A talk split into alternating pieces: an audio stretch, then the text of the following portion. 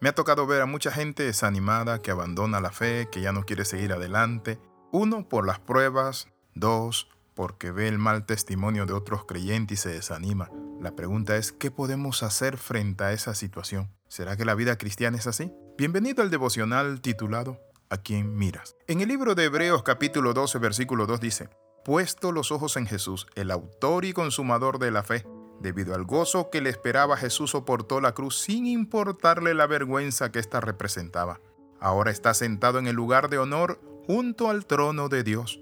En la Reina Valera dice, puesto los ojos en Jesús, el autor y consumador de la fe, el cual por el gozo puesto delante de él menospreció la cruz, sentándose a la diestra de Dios Padre. Eso representa que muchas veces nosotros nos desenfocamos en la vida cristiana Perdemos la visión de quiénes somos y hacia dónde vamos. Pensamos que la vida cristiana es como ir a un concierto, quizás un día de campo, pero no es eso. La vida cristiana es una guerra espiritual, es una batalla. Por eso Pablo le decía a Timoteo, pelea la buena batalla de la fe.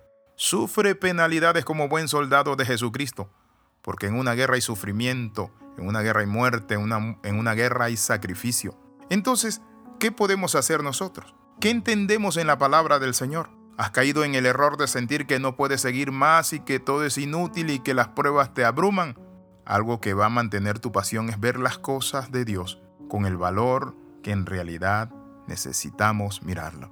Por eso la Biblia es clara cuando dice, puesto los ojos en Jesús. No quite tus ojos de Jesús, no lo pongas en el pastor, en el diácono, en el maestro, en el hermano que se supone que tiene 20 años de estar en la iglesia, pero es un niño. No pongas tus ojos en tu mujer, si Job hubiese puesto sus ojos en la mujer, hubiese maldecido a Dios porque ella le dijo maldice a Dios para que te muera. Y él le dijo, tú sueles hablar como hablan las mujeres fatuas. Si David hubiese puesto sus ojos en Mical, que le dijo, mira, has estado danzando y enseñando tu ropa íntima como un cualquiera. Y David le dijo a ella, le dijo en seco estas palabras, si lo hice para Dios, lo hice de danzar delante de él. Qué importante es que nosotros tengamos determinación, que nosotros tengamos la convicción de saber hacia dónde vamos y que somos soldados de la fe. Por eso la Biblia dice, puesto los ojos en Jesús, el autor y consumador de la fe. Él es el autor de esta fe, Él es el consumador. No es ningún apóstol, ministro, ángel, querubín. Por eso la palabra es clara cuando el apóstol San Pablo le dice a los Gálatas, si aún yo, nosotros le anunciamos a un ángel del cielo otro evangelio del que ustedes han recibido, el cual el autor y consumador es Cristo, sea anatema, sea maldito separado de Jesús. ¿Qué significa esto?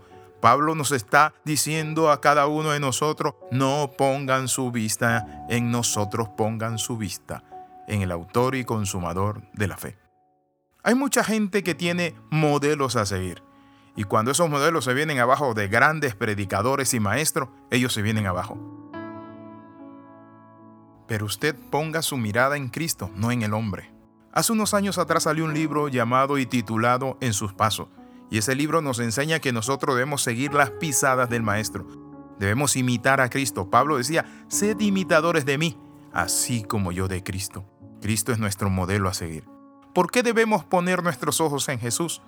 Porque Él es el autor de la fe.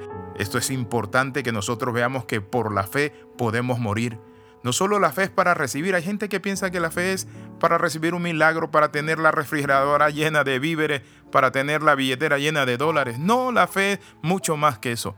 Por la fe la Biblia dice que muchos murieron. Y es lo único que te sostiene cuando llegan los momentos de prueba y difíciles. Entonces, ¿qué significa esto? Que el componente que llevó a Jesús a hacer eso, a menospreciar el oprobio, a entregar su vida por fe, fue el gozo futuro. Dice la palabra por el gozo puesto delante de él, el gozo que estaba delante, mucho adelante. Es decir, él tuvo una visión de futuro de lo que iba a lograr y alcanzar. Hay mucha gente que deja la gloria futura por la gloria presente, por la gloria de los hombres. ¿Y qué quiero decirte con esto? Hay muchas personas que cambian, como Esaú, por un plato de lenteja. Tenía hambre y lo que él quería satisfacer era esa hambre en ese momento, en ese instante. No supo esperar. ¿Y saben qué? Vendió su primogenitura por un plato de lenteja. Mi amigo, ¿está usted vendiendo su vida cristiana, su ministerio? ¿Está usted vendiendo su fe por un plato de lenteja? ¿Por meterse a negociar con droga o con gente que realmente está haciendo las cosas mal? Hoy quiero hacerle un alto. el dolor es superado por el gozo futuro. Debes estar consciente de que el ser una persona apasionada te va a ocasionar que algunos te rechacen. Cuando tienes una visión y eres líder, estás llamado a agradar a Dios por encima de todas las cosas, con los ojos puestos en Jesús, porque Él es el autor y el consumador de la fe. Cuando Cristo a mí me falle, entonces me apartaré del Evangelio. Pero dice la palabra que Él es fiel porque no se puede negar a sí mismo. ¿Qué quiero decirte con esto? Deja de poner tus ojos en la denominación, en el misionero, en el pastor, en el evangelista, en el profeta, en el ángel, en el querubín, en el serafín. Pon tus ojos en el autor y consumador de la fe, nuestro Señor Jesucristo. ¿Y saben por qué? Porque Él es el camino, la verdad y la vida. Y nadie va al Padre si no es por Él. Le invito a orar. Padre, en el nombre de Jesús, dejo de mirar a los hombres. Dejo de esperar en ellos, oh Dios Padre Santo, y buscar la perfección en ellos. La perfección está en ti, Señor. Tú eres nuestro Señor, nuestro Dios, nuestro Padre Celestial. Señor Jesús, entra en nuestro corazón y en esta hora renunciamos a mirar al hombre y te miramos atentamente a ti. Ponemos nuestra mira en Cristo Jesús. Amén. Nos vemos en el próximo devocional. Recuerde escribir al más 502 42 45 60 89. Bendiciones de lo alto.